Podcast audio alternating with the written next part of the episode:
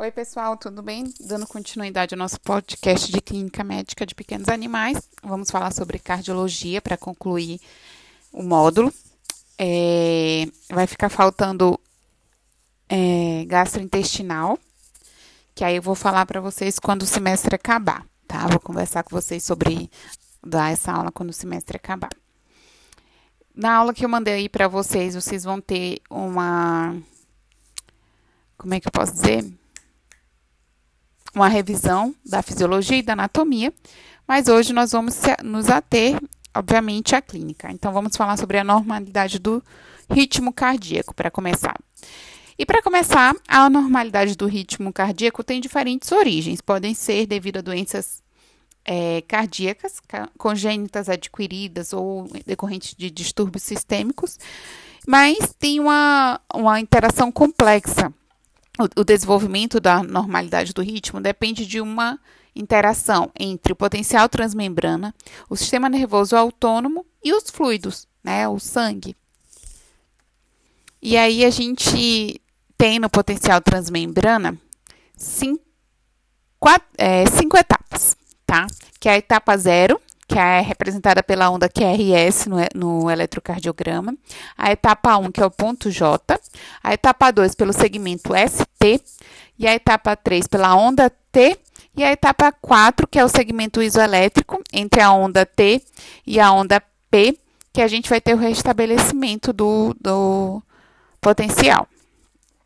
E aí, a gente vai avaliar nessa, nesse, nesse essa alteração da membrana, o potencial de, de ação que vai determinar o ritmo cardíaco.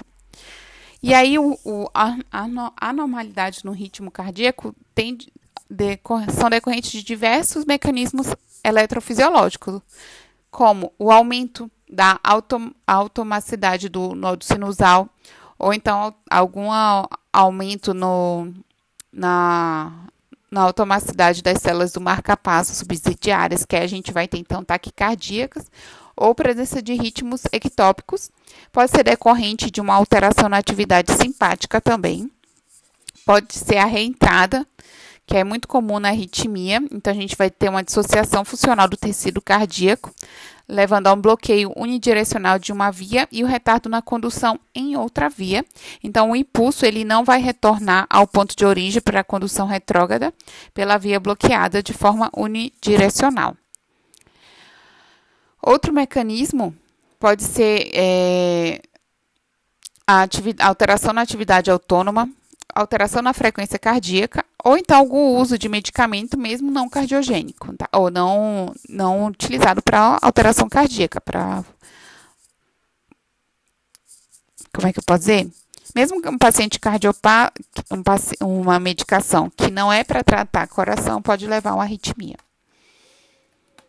E aí, como que a gente vai perceber essa arritmia? A partir da auscultação. A auscultação é muito importante quando a gente fala de sistema cardíaco, né? A gente sabe que consegue perceber o ritmo, se está regular, se está irregular, se está misto, se tem sopro, se tiver sopro, qual tipo de sopro e qual o grau do sopro. Lembrando que a gente, antes de auscultar, a gente sente os focos, né? A gente consegue sentir o foco mitral. No cão, tá entre no quinto espaço intercostal, acima da junção costocondral, e no gato tá entre o quinto e o sexto, a partir do um quarto a partir do externo. E o tricúspide tá entre o, o terceiro e quinto espaço intercostal no cão, e no gato entre o quarto e o quinto espaço intercostal. Aí a gente palpa, sente o foco e coloca o, estetoscópio. Então, do lado esquerdo, a gente vai ver a válvula aórtica, o átrio esquerdo, o ventrículo esquerdo, a válvula mitral e a válvula pulmonar.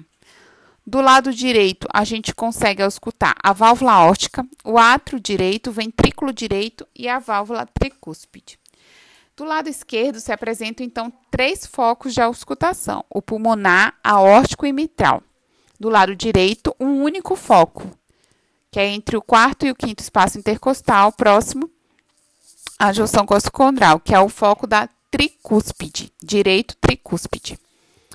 O foco pulmonar e aórtico está voltado para a base do coração e o foco mitral para o ápice do coração. E o sopro. Existem diferentes tipos de sopros, né? Tem os sopros fisiológicos, que a gente já falou quando falou de semiologia e de fisiologia. Então, o fisiológico, quando a gente tem anemia, hipoproteinemia, febre, é, em corações de atleta a gente também consegue observar. Tem o sopro inocente, quando não está associado à cardiopatia. E tem os sopros patológicos, que é devido a uma doença cardíaca estrutural, né? Pode ser congênita, pode ser chutes cardíacos, pode ser devido a uma doença vascular degenerativa. Fogo. Quê? Baga fogo, mas eu não vou mexer. Que fogo? Só um não botando água. Hã? Pote mas não botar água. Depois, filha, a mamãe tá gravando aqui, já vai, tá? E aí, em relação aos sopros, a gente tem do grau de 1 a 6, o grau 1. Ele é muito suave, é detectável somente após longo período de auscultação num ambiente extremamente tranquilo. O grau 2 é suave, mas a gente consegue auscultar imediatamente no foco valvar. E o grau 3 é, tem intensidade leve a moderada. E o grau 4, intensidade moderada a grave, sem a presença de frêmito, né? Então a gente não consegue sentir o sopro. Mas já no grau 5, o sopro é claro. Ei! O sopro é claro à auscultação, com frêmito palpável e não se, não se detecta quando afastamos o estetoscópio do tórax. Já no sopro, no sopro grau 6 é muito grave, frêmito detectável e a gente consegue auscultar mesmo sem usar o estetoscópio no tórax. O que são esses sopros? São turbulência do fluxo sanguíneo através do coração e dos vasos, devido à rápida aceleração e desaceleração do sangue pelas vibrações secundárias do sistema cardiohemorrágico. Então, nem todos os animais com sopro têm doença cardiovascular, como já foi falado, né? Ah, o fluxo de alta velocidade ou sangue de baixa, baixa viscosidade também podem levar essa turbulência. Então, nem todos os animais com doença cardiovascular têm sopro e nem todo sopro é sinônimo de, de, de doença cardiovascular. Né? Então, é um animal que ele tem uma alta velocidade do sangue. Né? O sangue está tá correndo em alta velocidade e a, os vasos deles não correspondem a essa velocidade. Então, a gente vai, vai ter um espacinho e vai ter um, um soprinho quando o sangue passar. E aí a gente pode classificar as, as arritmias cardíacas. de acordo com os, os ritmos supraventriculares, a gente vai ter ritmo sinusal, arritmia sinusal, bradicardia sinusal, taquicardia sinusal, complexos atriais prematuros, bloqueio ou parada sinusal, taquicardia atrial, taquicardia supraventricular atrial, que é a, que é a reentrada, flúter atrial, fibrilação atrial e ritmo funcional atrioventricular. E já nos ritmos ventriculares, a gente pode ter escape ventricular, complexos ventriculares prematuros, taquicardia idioventricular, taquicardia ventricular, assistolia ventricular e fibrilação ventricular. É, a gente pode ter também distúrbios na condução. Então, vai ter uma parada atrial, um bloqueio atrioventricular de primeiro grau, um bloqueio atrioventricular de segundo grau e um bloqueio atrioventricular completo, que é o de terceiro grau.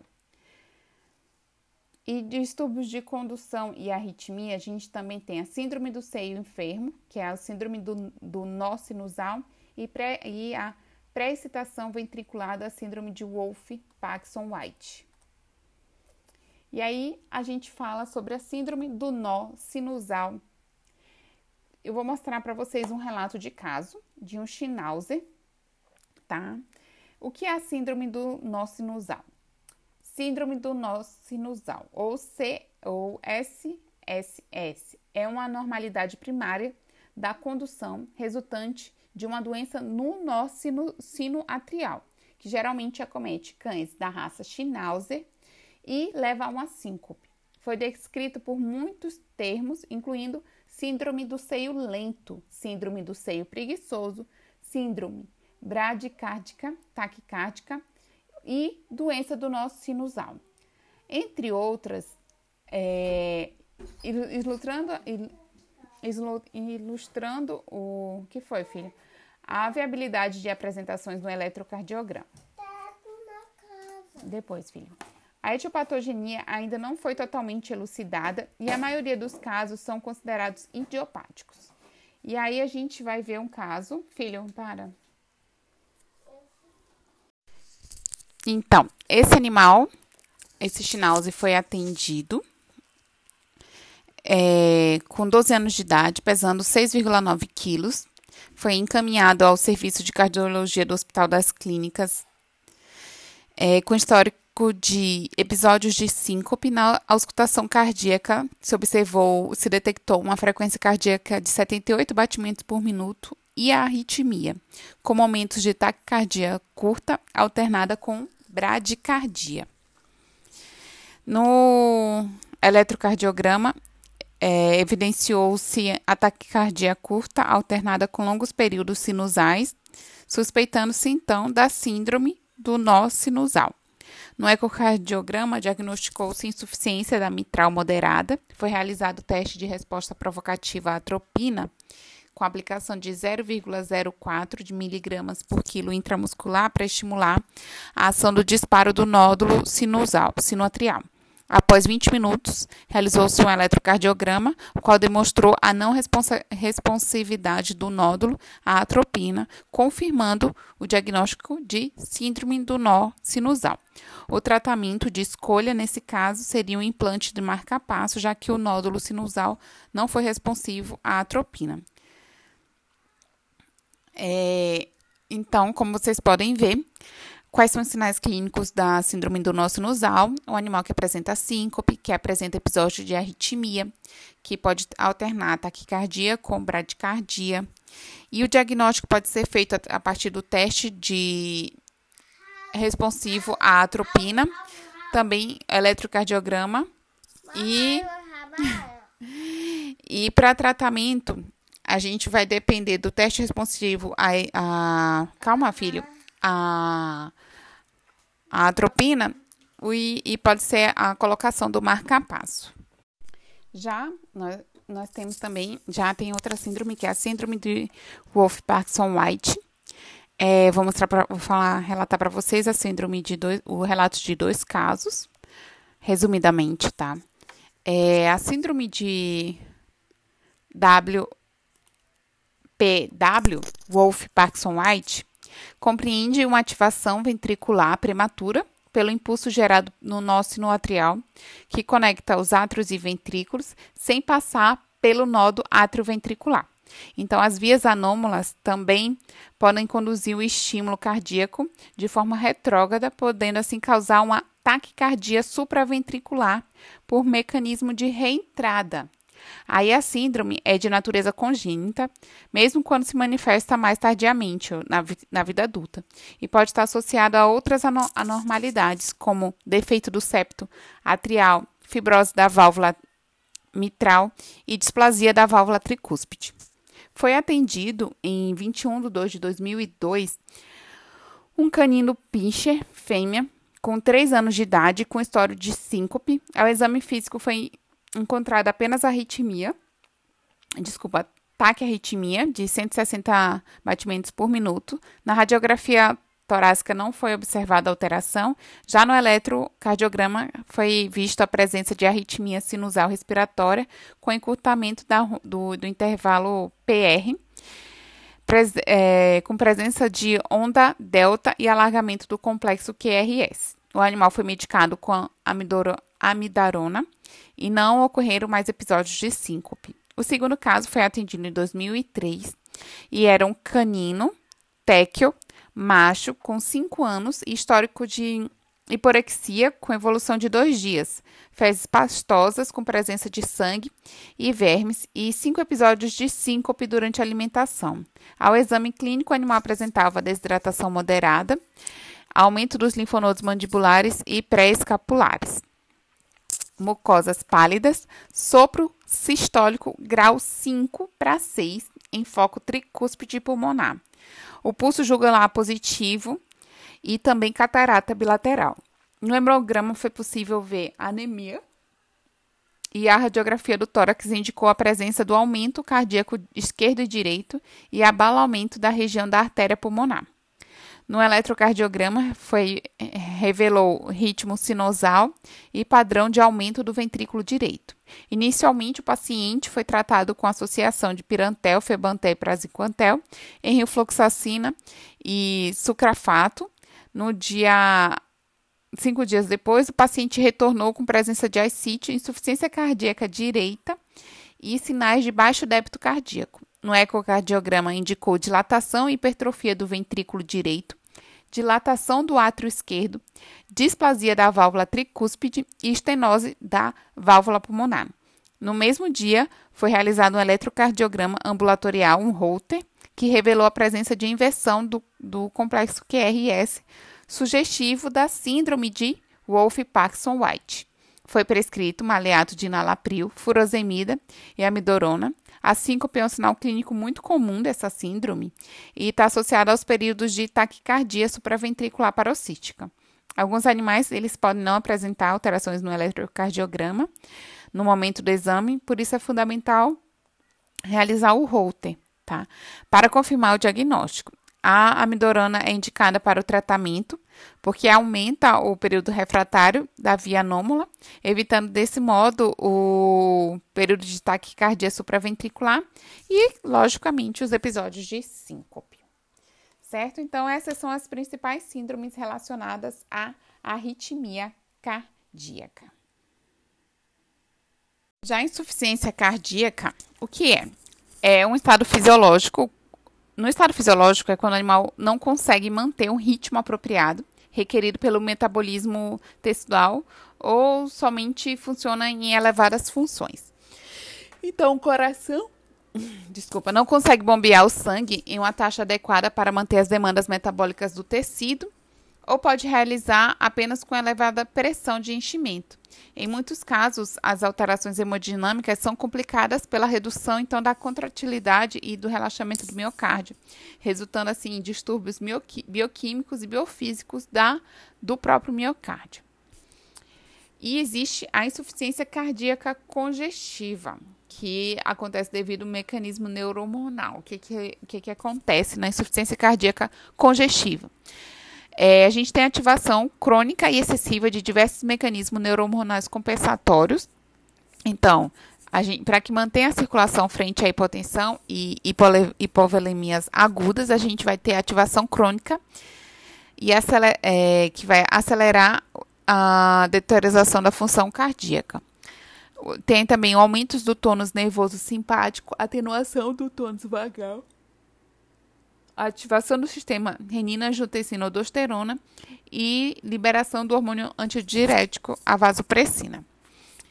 E aí a gente tem duas formas de tornar o coração insuficiente. A primeira forma é não podendo bombear sangue para a aorta ou para a artéria pulmonar o suficiente para manter a pressão arterial. Então a gente tem a insuficiência cardíaca de baixo débito ou a insuficiência ou não podendo esvaziar de forma adequada os reservatórios venosos, que aí a gente vai ter a insuficiência cardíaca congestiva. E aí nos cães, a gente tem então um distúrbio fisiopatológico desencadeado por uma lesão ou injúria cardíaca ou disfunção sistólica ou diastólica do coração. As causas mais importantes são a endocardiose de válvulas mitral e tricúspide, cardiomiopatia dilatada, efusão pericárdica, é, hipertensão sistêmica e pulmonar, arritmias cardíacas e endocardite bacteriana. Também pode ocorrer devido estenose aórtica, né, geralmente subvalvar, ducto arterioso patente, estenose pulmonar, má formação da válvula mitral e tricúspide, defeito septal ventricular, DSV, tetralogia de Fallot, e a hérnia diafragmática peritônio pericárdica. A insuficiência cardíaca descompensada em cães. E aí é quando a gente vai ter que atuar. né, quando a gente vai receber esse animal. Quais são os sinais clínicos, diagnóstico e o tratamento?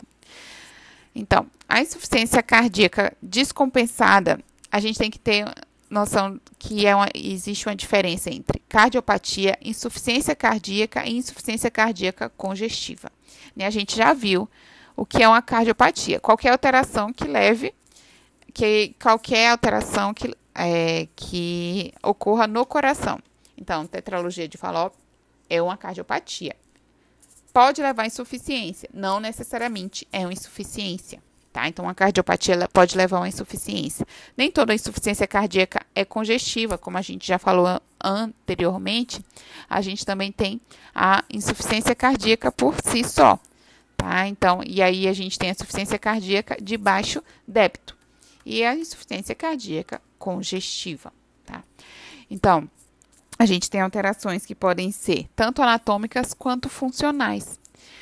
E aí, a gente vai ter um volume inadequado de sangue ejetado, então uma diminuição na oxigenação, uma oxigenação insuficiente, que e também um aumento de pressão venosa e capilar, porque os órgãos eles vão estar com os vasos congestos, podendo então haver um extravasamento de líquido para o tecido e cavidade, e a gente vai ter então a presença dos edemas e efusões. É, a insuficiência cardíaca, fração de ejeção reduzida, é a sistólica, tá? Então, a gente tem a insuficiência cardíaca devido à fração de ejeção reduzida, que é a insuficiência cardíaca sistólica, quando a gente não consegue bombear o sangue para fora da cavidade corretamente. Então, a gente vai ter uma fração de ejeção reduzida. Quando a gente fala de sístole, então a gente vai ter uma fração de redu uma fração de ejeção reduzida. O coração contrai menos ou de forma mais fraca, o que vai fazer o acúmulo de sangue dentro do coração. E também tem insuficiência da cardíaca de fração ejetada preservada, que é a diastólica. Então, não se enche de sangue com facilidade. Os músculos do coração eles vão estar mais rígidos, o coração não relaxa para se encher de sangue adequadamente então, a gente vai ter a fração de ejeção preservada, tá? Então, na insuficiência é, cardíaca sistólica, pode ser devido a insuficiência miocárdica, sobrecarga de volume, sobrecarga de pressão ou insuficiência valvar. Na insuficiência miocárdica, a gente deprime a capacidade do coração de compensar a diminuição do débito cardíaco. Já na sobrecarga de volume, após um aumento súbito da, da pós-carga, a gente tem um efeito inotrópico positivo, a sobrecarga hemodinâmica é severa e aí a contratilidade do miocárdio começa a se tornar deprimida. E a sobrecarga de pressão, a gente tem uma estenose subaórtica e a hipertensão arterial sistêmica, especialmente no lado esquerdo, é, vai estar aumentada e pode ser devido de, de ou estenose pulmonar do lado direito. E a insuficiência valvar é a mais comum. Permite a ejeção retrógrada, regurgitação de sangue do átrio correspondente durante a sístole, diminuindo o avanço do fluxo sanguíneo e reduzindo o débito cardíaco. Na diastólica, a gente tem doenças ou desordens, como por exemplo a cardiopatia dilatada hipertrófica e a isquemia. Então, é, eu coloquei na imagem para vocês o que é normal, o que é disfunção sistólica e o que é disfunção diastólica. E aí vocês vão ver um coração com a parede delgada, fina, que é a sistólica, e a diastólica com hipertrofia. O músculo do, do ventrículo vai estar aumentado. Então, na sístole, de, no bombeamento, os ventrículos bombeiam cerca de 60% do sangue. Os ventrículos, quando a gente tem uma insuficiência, vão bombear menos de 40% do sangue. E os sinais clínicos de uma insuficiência cardíaca descompensada, a musculatura esquelética ocorre então a fadiga muscular, fazendo com que o animal fique intolerante à atividade física. Então ele não quer se exercitar. E no sistema nervoso central a gente vai ter hipóxia das células nervosas e consequentemente redução ou interrupção momentânea da atividade dessa região, ocasionando assim a síncope. A gente pode ver também taquipneia, estertor pulmonar, presença de terceira bulha, é, elevação da pressão venosa jugular, edema de membro inferior, hepatomegalia dolorosa, refluxo hepatojugular, derrame pleural, ascite, hipotensão, pulso altimante, é, tempo de, de, preenchimento capilar alterado. Lembra que eu falei para vocês que a, o TPC não necessariamente só diz hidratação, pode dizer uma cardiopatia. Pode ter cianose, o animal pode ter alteração nos níveis de consciência. O diagnóstico é, é um exame físico criterioso, então a gente preenche toda a ficha de, de, cardio, de cardio que eu já enviei para vocês. E a gente precisa fazer os exames complementares, né? Então a gente faz o eletrocardiograma, o ecocardiograma e o raio-x do tórax para ver a evolução. É, e aí a gente suspeita de insuficiência cardíaca congestiva. A gente precisa saber os mecanismos fisiopatológicos para interpretar o achado né, dos exames clínicos e complementares. A gente tem que ter noção que o sistema nervoso autônomo ele participa da ativação exacerbada do tônus simpático, sendo possível evidenciar o aumento da frequência cardíaca. Então, a gente precisa determinar a frequência respiratória para a gente interpretar essa clínica, né? Porque é uma coisa muito ligada à outra. O diagnóstico da insuficiência cardíaca, então, vai, depende do histórico, sinais clínicos, do exame físico, do eletrocardiograma e do ecocardiograma. É importante também o raio-x do tórax. Seria interessante a gente determinar a pressão arterial sistêmica, fazer o Holter, né, a, a determinação do, da pressão ambulatorial e os biomarcadores cardíacos. Esses biomarcadores cardíacos não são tão utilizados na medicina veterinária. Existe pesquisa recente, laboratórios que trabalham é, usando esses biomarcadores, mas eles não são tão específicos como são na medicina humana. O tratamento. Primeiro, o animal precisa sobreviver para ganhar qualidade de vida e a gente precisa promover uma melhora rápida dos sintomas e não levar uma insuficiência renal. Né? Então, a gente precisa primeiro oxigenar os tecidos. A gente precisa chegar a uma saturação do tecido de 95%. Então, a gente precisa também estabilizar a hemodinâmica através da administração intravenosa de vasodilatadores, agentes inotrópicos ou os dois. E precisa muito aliviar a congestão, então é muito importante a gente utilizar os diuréticos e os agentes inotrópicos intravenosos. E aí a gente pode fazer a internação, né, por, é, desse animal. E aí a gente vai fazer a hospitalização quando há risco de vida. Aí na hospitalização, a, a gente. Então, a internação vai depender do. Da, o tempo de internação vai depender do caso clínico, de como o animal tá, de como o tutor tá, porque eu já atendi casos clínicos, caso de alteração cardíaca, que o tutor levava o animal até síncope, de tão nervoso que o tutor ficava. Era um casal que gritava né, no tratamento do animal, desesperado, preocupado, e o animal desmaiava. Então, esse animal precisa ficar internado. E aí a gente vai internar o animal que está em edema para a gente controlar esse edema, para a gente determinar qual, qual a, a, a dose da medicação que a gente vai manter nesse animal. Quando o animal está em choque cardiogênico, a gente não precisa né, entrar com sedação. A gente pode fazer administração de dobutamina, infusão intravenosa em velocidade constante, se for um caso de insuficiência cardíaca congestiva, a gente pode usar inotrópico positivo. E para manejo do cão, se for um animal que está muito estressado, a gente pode tem que ter muito cuidado com os efeitos inotrópicos negativos, tá? Da, dos diltiazem e dos beta-bloqueadores. E aí, depois de uns 24 horas de atendimento, a gente pode indicar esse animal ir para casa, dependendo, lógico, do estado clínico. Se for um animal que ainda está em edema, fica mais pelo menos 24 horas para avaliação. E para o tratamento da insuficiência cardíaca aguda, a gente usa o FONS, que é furosemida, oxigênio, por vezes pode ser necessário a nitroglicerina e a sedação. Se o animal tiver com edema pulmonar com risco de óbito, a gente pode utilizar o nitroprussiato de sódio. Eu vou mandar para vocês a aula que tem um passo a passo direitinho, tá? A gente pode fazer o tratamento intravenoso. Não é necess... a gente não vai encontrar tudo que tem na aula, tudo que tem descrito que eu mandei para vocês na, na, aqui no Brasil, aqui em Roraima. O que, que a gente vai encontrar? O peptídeo natriurético sintético. É, disponível em alguns países, tá? Além disso, também tem a questão de novos medicamentos, que são muito caros, novas pesquisas que não são incentivadas no Brasil, e aí isso torna o tratamento desse, desse, desse quadro clínico ainda mais complexo aqui no, no nosso país.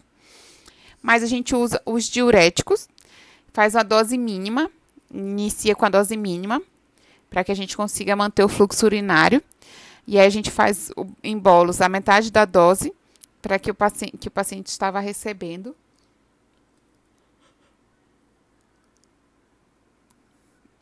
Observar né, a reação desse animal pode levar ao agravamento de um problema de função renal, né, ou então de um distúrbio eletrolítico. Lembra que eu falei para vocês em relação ao potássio, né, que, são, que é potencialmente fatal, um distúrbio eletrolítico.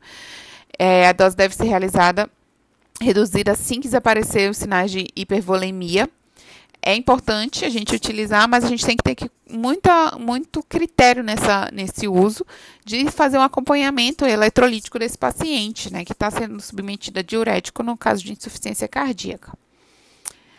É importante fazer os vasodilatadores intravenosos, mas são mais incomuns, porque na UTI a gente faz a avaliação da pressão arterial e aí a gente vê se é, se é, vale, se é usado ou não.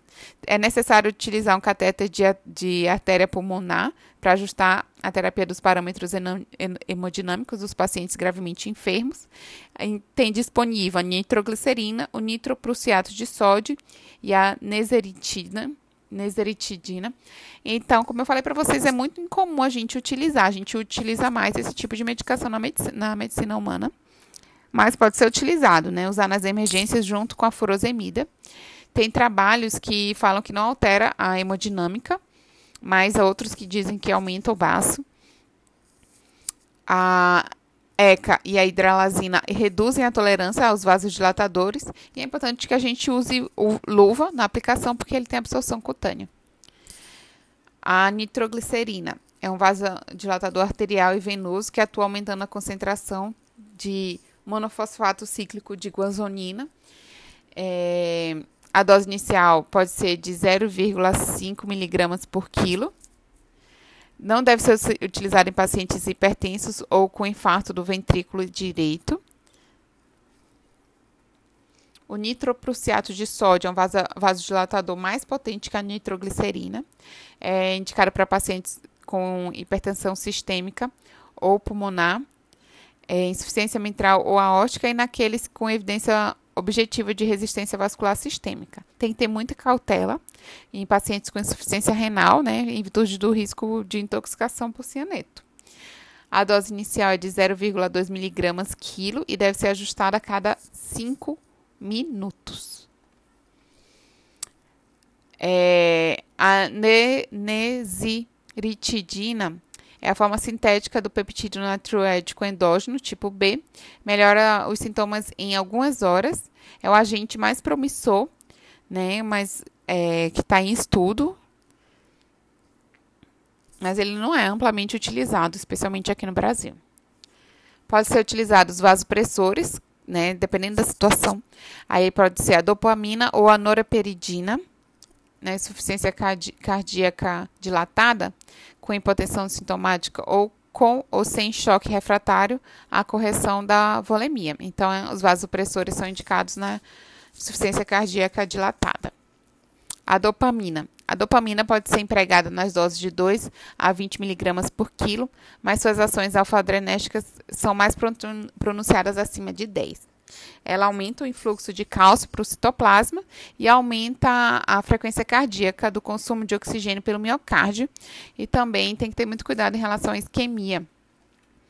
Norepinefrina É, causa a maior vasoconstricção, aumento da frequência cardíaca, maior inotropismo e maior captação de oxigênio pelo miocárdio. É, acarreta a redução da perfusão tecidual periférica ou até mesmo de déficits microcirculatórios. Só deve ser usado no tratamento de choque, tá? Refratário. É, então, é em último caso, e na insuficiência cardíaca dilatada deve ser associada com outros agentes inotrópicos. E os agentes inotrópicos, a gente tem as síndromes de baixo débito cardíaco, que, que a gente precisa usar os agentes inotrópicos. As consequências desse estado de débito de baixo débito adaptado costuma ser devastador para o organismo. Inclusive, a gente piora muito a função renal, hepática e aumenta a ativação pró-inflamatória devido à hipoperfusão né, dos mesentérica, periférica do, da, dos órgãos. A maior parte dos agentes inotrópicos aumenta os níveis intracelulares de cálcio. E aí a gente tem a dopamina, que é um agente inotrópico mais utilizado. A dose é de 5 mg quilo, podendo ser aumentada para 20. Mas tem efeitos colaterais como taquicardia, arritmia, é, arritmia atrial e isquemia do miocárdio. A insuficiência cardíaca dilatada pode, ser, pode ocorrer hipotensão ou paciente com choque cardiogênico, né? A posologia mais tranquila de ser utilizada deve ser ajustada, tá? Então, começar pelo mínimo. É, a administração da dopamina em pacientes de tratamento representa uma. Outra opção é a miurinona, que é um inibidor da fosfodiesterase com propriedade inotrópica e vasodilatadora. É um inodilatador. É, para utilizar na insuficiência cardíaca com hipertensão pulmonar e pacientes previamente tratados com beta-bloqueadores é, não deve ser usado em pacientes hipotensos, tá? Pode ser na dose de 12 a 25 miligramas, com ou sem dose em bolos.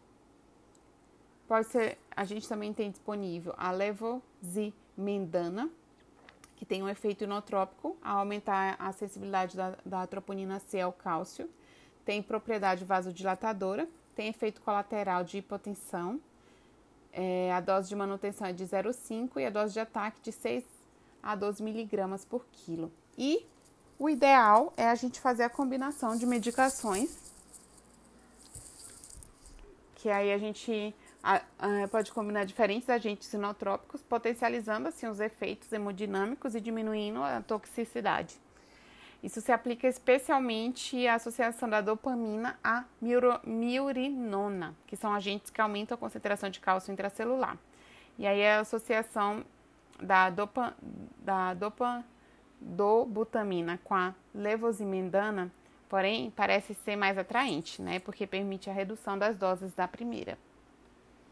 Então, e aí a gente usa esse, esse, essa, esses quatro tratamentos e associa com é, nutrição, é muito importante a gente fazer o manejo nutricional desse cardiopata, oxigênio terapia, Toracocentese pode ser é, necessário. Quando a gente fala de cardiopatia, tem a, o. Como é que diz? O quadro grave, né? Que a gente vai utilizar o FOM. E tem o tratamento em si, que a gente mantém nos 5 Ds. Quais são os 5 Ds? Dieta, descanso, diurético, dilatador e digitálico. A dieta. A dieta do cardiopata provavelmente é hipossódica, né? A gente vai usar concomitante da furosemida. Pacientes com resistência a diurético, a ingestão de água deve ser restrita ao mínimo tolerado, né? Que seria no máximo um litro por dia. Um erro muito comum da, no tratamento do cardiopata é uma dieta com restrição de sódio. E é importante em pacientes com insuficiência cardíaca congestiva, porém não pode ser mais importante do que a ingestão de nutrientes tá? Então aí a gente vai ter um, uma, um alimento sem gosto nenhum. Como é que esse animal vai ter apetite para comer? Então qual é a alternativa? A gente, a gente tentar alimentos úmidos, fazer um aquecimento do alimento, acrescentar fragrâncias agradáveis, é, fazer uma alimentação natural. Pode ser feito uh, o uso do óleo de peixe, né, que tem ômega 3. Em pacientes caquéticos, 50% dos cães com cardiopatia são caquéticos, especialmente se ele for insuficiência se ele tiver insuficiência cardíaca congestiva. As causas dessa caquexia são anorexia, o aumento do consumo e alteração met do metabolismo. É, então, a anorexia é uma alteração clínica muito comum que leva a fadiga, dispneia e também tem fatores iatrogênicos devido à medicação, né, a digoxina, que leva à anorexia, e também a mudança na dieta, que faz o animal perder interesse. Também é uma alteração muito comum a obesidade, que leva ao aumento do volume plasmático intersticial, aumento do volume sanguíneo, e aí o aumento do consumo de energia no movimento vai reduzir a, a excreção de sódio e água na urina, levando a sobrecarga sistólica e diastólica. Então, a obesidade é muito relacionada à cardiopatia.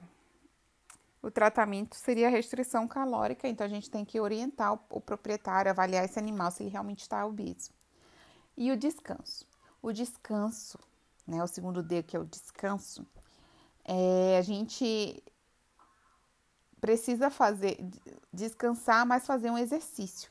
Né? O exercício deve ser restrito à fisioterapia, deve ser funcional. Então, após estabilizar inicialmente, a gente vai promover uma atividade física, aumentar de maneira progressiva e deve ser instituído então um programa de reabilitação para esse animal.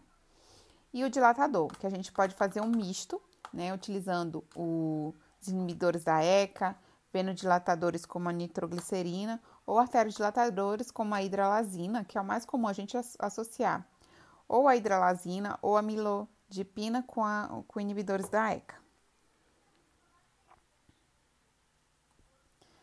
Nos, nos, inibidores da ECA, a gente tem uma disfunção sistólica, eles devem receber os inibidores da ECA. A dose inicial vai ajustar de acordo com a pressão arterial, a função renal e os níveis de potássio. Pacientes podem não tolerar inibidores da ECA se tiver submetido a uma diurese muito excessiva, então tem que ter cuidado na associação com furosemida. Pode ser utilizado um aleato de nalapril. Pode ser utilizado também os bloqueadores de receptora de angiotensina, que é conhecido como BRA, quando, esse, quando a gente estiver tratando de um paciente intolerante à ECA, que é o caso da losartana. Tá? Também tem outras medicações, mas o mais comum é a losartana.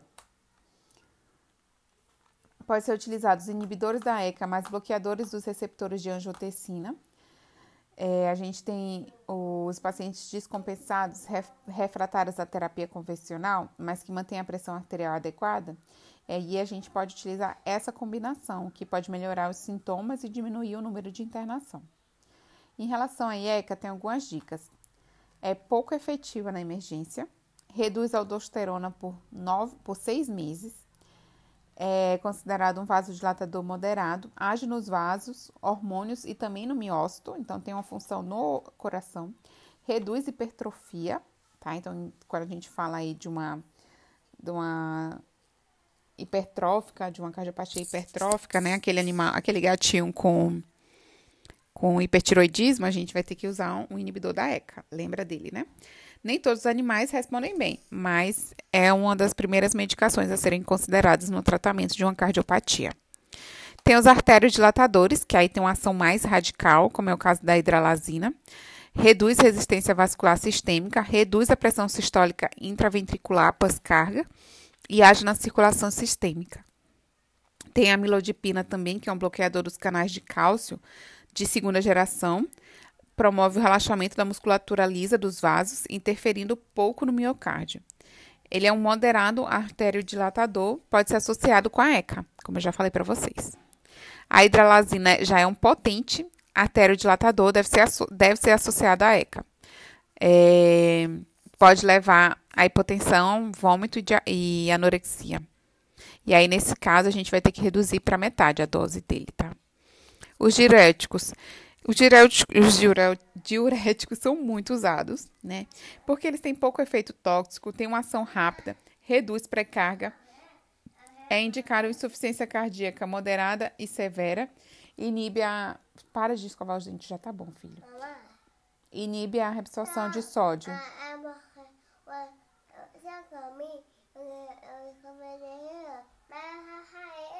Tá. E em relação à furosemida, deve usar de acordo com os sintomas. É, o Lasix, ele tem nível plasmático e, e biodisponibilidade. O Dorme e os gatos a gente pode utilizar por via intramuscular, porque ele induz a apatia e anorexia. E aí a gente, se reduzir, a gente diminui a dose para 25 a 50%, tá? Endovenoso nos casos de edema pulmonar, efusão, congestão intestinal e insuficiência renal. É eficaz em fluxo renal baixo, né? No caso da, das cardiopatias severas. Pode ser utilizado no uso prolongado, mas tem que ter cuidado com hipertrofia do túbulo distal. Aí a gente vai ter que dobrar a dose. Para, Otto. Os diuréticos, a gente tem a espirolactona. Ela tem pequena potência diurética em cães, inibe a ação da aldosterona nos túbulos distais e do ducto coletor, e ela redu reduz o, a fibrose do miocárdio. Tem uma, os antagonistas da aldosterona, que é o caso da espirolactona e é, indicada para pacientes com insuficiência cardíaca avançada, ajuda a aumentar a diurese, reduzindo o risco de hipocalemia induzida pela furosemida. A espirolactona ela tem uma ação cinética de primeira geração. Amor, pega o copo e faça seu chafariz. Tem que ter, é contraindicado em, no, nos casos de hipercalemia. Tem que ter muito cuidado a, quando associar, associar com ECA e é usado para remodelamento cardíaco. Vai ser usado na dose de 1 a 2 miligramas por quilo e ela vai ter o pico de ação com 2 a 3 dias. Os diuréticos têm a tiazina, que é um diurético moderado, que atua no túbulo contorcido distal, diminui a permeabilidade a sódio, cloreto de sódio, né, por ação do, contra, do cotransportador. Em relação aos tiazídicos, tem ação sinérgica, né, de segunda geração, é ineficaz em fluxo renal baixo, então não é indicado para insuficiência cardíaca severa. É, uma medicação seria a hidroclotiazina, que pode ser usado na dose de 2 a 4 miligramas por quilo bi de via oral.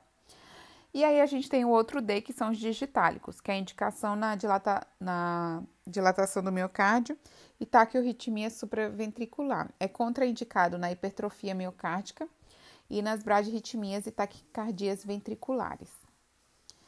A dose é individual e sempre começar pela menor possível. É, a absorção pode ser comprometida pela ingestão, né? Deve ser é,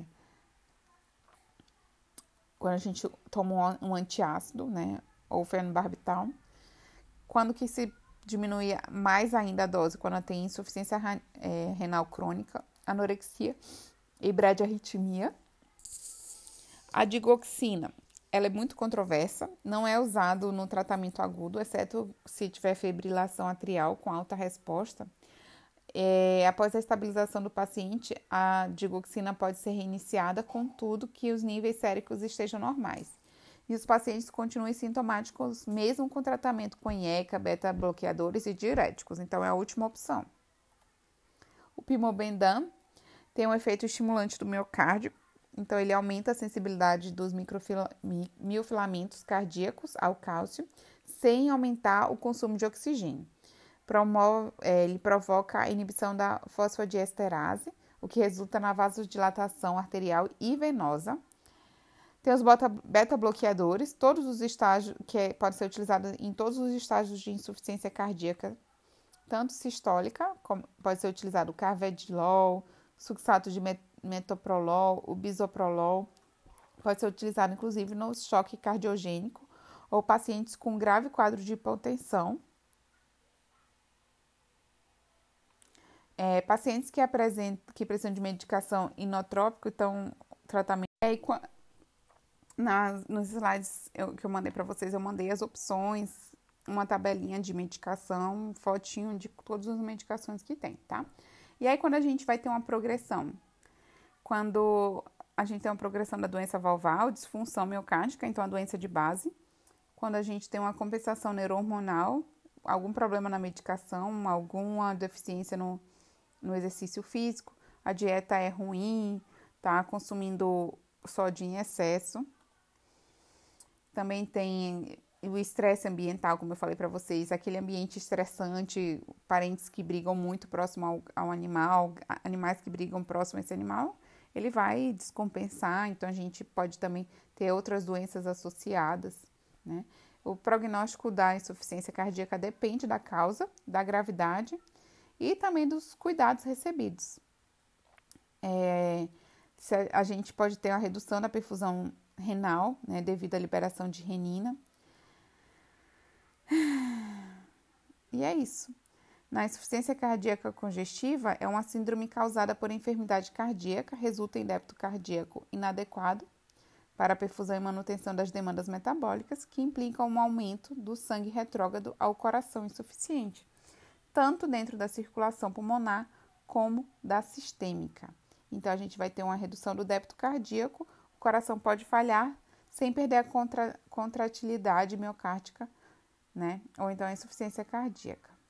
São padrões de sinais clínicos tosse e cansaço fácil, e aí, na insuficiência cardíaca congestiva, a gente tem edema pulmonar, cansaço, dispneia, caquexia, pode ter sopro, acúmulo de líquido no abdômen, edema dos membros posteriores, espleno e até hepatomegalia por conta da, do acúmulo de sangue.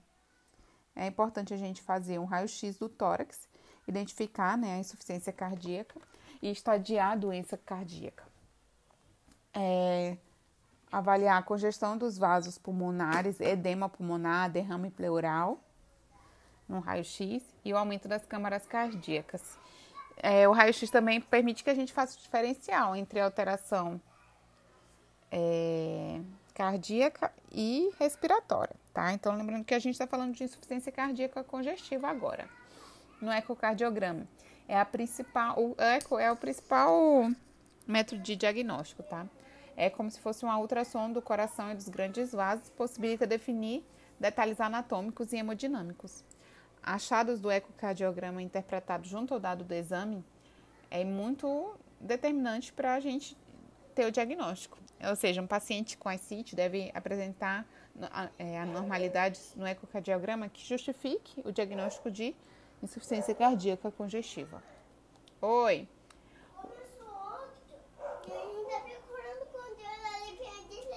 Pode assistir, meu amor. Mais um, tá? Mas agora é o último. Tá. Tá? Tá bom. Depois desse a gente vai brincar. Combinado. Então, no ecocardiograma, a maioria dos pacientes com insuficiência cardíaca congestiva apresenta um aumento do átrio correspondente ao lado afetado, sendo o ecocardiograma de extrema importância para identificar essa alteração no paciente, tá?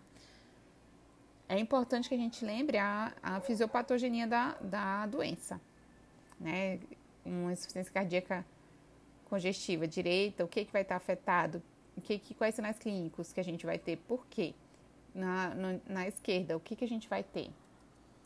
Determinada, determinar a pressão arterial sistêmica. É comum o surgimento de hipotensão sistêmica em relação à insuficiência cardíaca, devido ao fato de haver deterioração da bomba cardíaca. Então, a gente vai ver os nervos hormonais adaptativos conseguem compensar essa falha na bomba para manter a pressão adequada, mas muitas vezes a gente vai ter o um aumento da volemia, da resistência vascular periférica e da frequência cardíaca. Determinar a pressão sistêmica, né, de modo indireto, pode ser através do Doppler, da oscilometria, é uma maneira mais prática de investigação na rotina clínica veterinária, né? Porque a gente não consegue é, fazer manual. O Holter. É importantíssimo o Holter na insuficiência cardíaca congestiva, porque ele vai avaliar o ritmo cardíaco por meio do monitoramento do eletrocardiograma ambulatorial, identificando assim arritmias, que são muito frequentes na insuficiência, e estimar o grau de ativação do sistema nervoso simpático, mediante a determinação da, da variabilidade da frequência cardíaca. Então, Holter, ele estima a ativação do sistema nervoso simpático.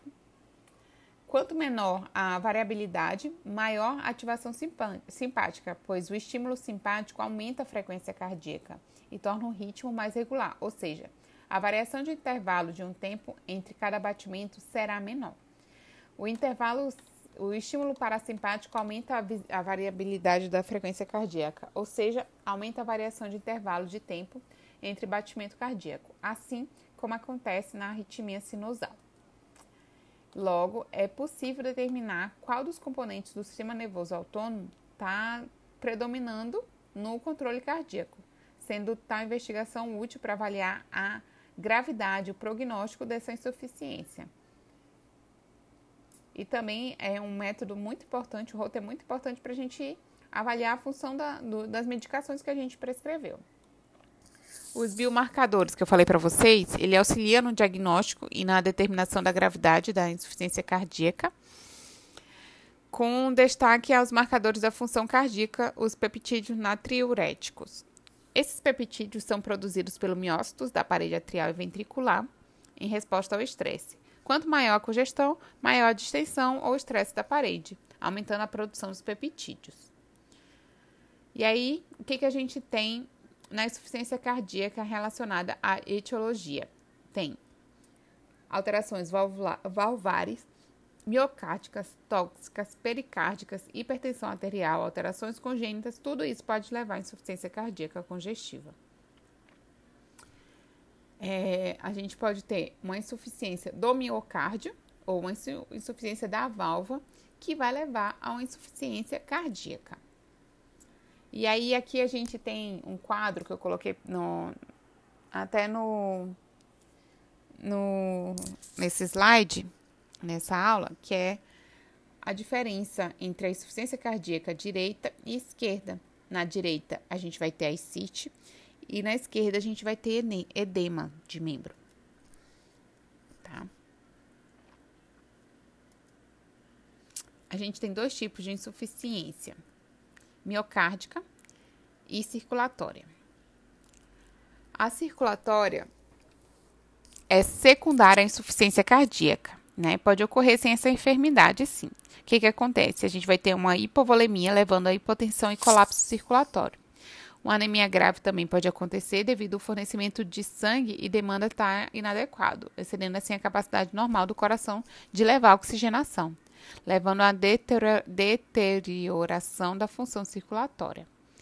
E aí a gente vai ter uma redução do débito cardíaco devido à alteração no volume diastólico, complacência da câmara cardíaca esquerda, uma alteração na pressão de, preenchimento do coração, diminuição da, da, da, aumento da pressão dos capilares e veias pulmonares, a drenagem linfática vai ser insuficiente e a gente vai ter um edema pulmonar na insuficiência cardíaca esquerda. Na insuficiência cardíaca direita, a gente tem a redução do débito cardíaco, alteração no volume distólico, complacência da câmara cardíaca esquerda, alteração no preenchimento do coração, alteração no, na pressão capilar e das veias sistêmicas, a drenagem linfática está insuficiente, o que vai levar a uma ascite. Direita ascite, esquerda pulmão tá? E aí a gente tem, logicamente, os mecanismos compensatórios, que é a ativação do sistema nervoso é, simpático, que vai levar a taquicardia, vasoconstricção, vasoconstricção arterial. A gente vai ativar também o sistema renina-angiotensina para compensar essa, essa alteração de pressão, o que pode levar a hipertrofia e dilatação do coração. Então, baixo débito cardíaco, a gente vai ativar os barroreceptores, ativar. Tá. Ativar o sistema nervoso simpático, vai aumentar a frequência cardíaca, a, vai diminuir a, o fluxo renal e aumentar o débito cardíaco. Tá, essa é a atuação. Oi. Só um minuto. Só um minutinho. A gente vai diminuir o fluxo renal através da atuação da renina e do angiotensinogênio, que vai ser uh, da renina, que vai liberar angiotensinogênico, que vai ser convertido em angiotensina. E aí, na, na, é, com a ação da ECA, a gente vai ter a angiotensina 2, que vai levar a vasoconstricção, a liberação de aldosterona, que retém sódio e água, e, diminui, e a liberação da DH, que vai induzir a eliminação de urina e vai dar sede. E aí a gente tem alteração no débito cardíaco. Até aí tudo bem. Até aqui A gente tem o débito cardíaco 1, associado ao débito cardíaco 2, o aumento do consumo de oxigênio e a hipertrofia cardíaca por apoptose, a gente tem a redução do débito cardíaco. E aí, no exame físico, a gente vai ver dois quadros clínicos diferentes. Na insuficiência cardíaca congestiva esquerda, o edema pulmonar, o cansaço, a dispneia, caquexia, pode ter cianose, pode ter sopro. Já na insuficiência cardíaca congestiva direita, a gente tem ascite, derrame pleural, congestão sistêmica, caquexia, também pode ter cianose e também pode ter sopro.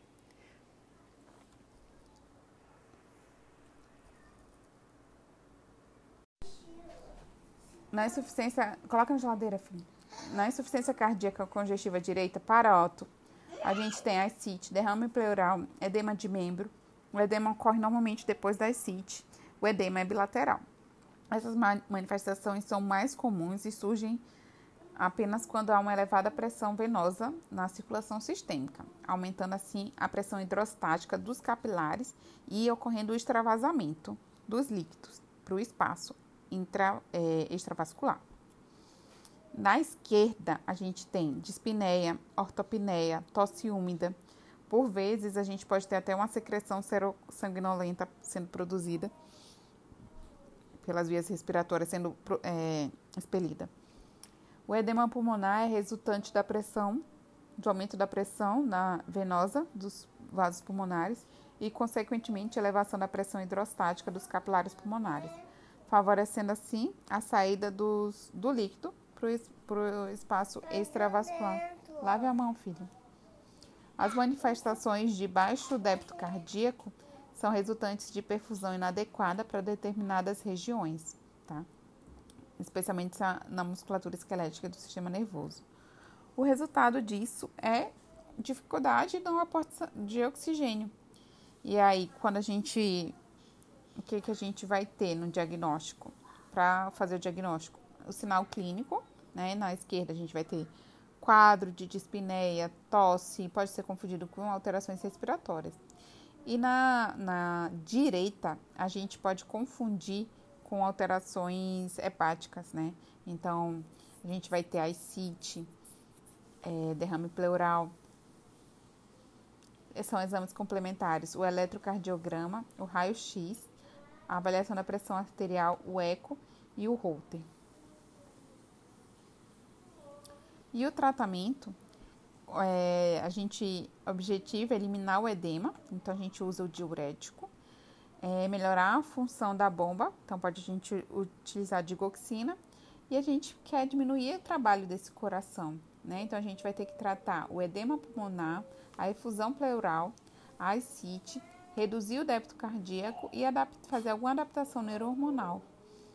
Então, a gente vai usar os inotrópicos positivos e fazer o manejo do cão com os, o, os 5D, a dieta, tá? É, no, nos slides que eu mandei para vocês, eu tenho a descrição certinha, tá? De quando, quais medicações utilizar em sinais clínicos leves e severos. E aí a gente tem como que a gente resolve esse animal que tem um, uma alteração cardíaca congestiva. Esse animal urina muito? Não. Está é, desidratado? Não. Pode medicar. Esse animal urina muito? Está desidratado? Sim. Usa fluido, faz fluidoterapia e pode medicar. A gente vai dosar a ureia e creatinina na primeira semana e a cada dois meses e se tiver tudo bem, a gente mantém a dose. Se aumentar, a gente reduz a dose de ECA e de furosemida. E aí a gente lembra desses tratamentos, dessa, de todas as, as, as dosagens que a gente já falou anteriormente, tá? Então aqui a gente conclui essa parte e depois a gente vai falar sobre cardiopatia hipertrófica.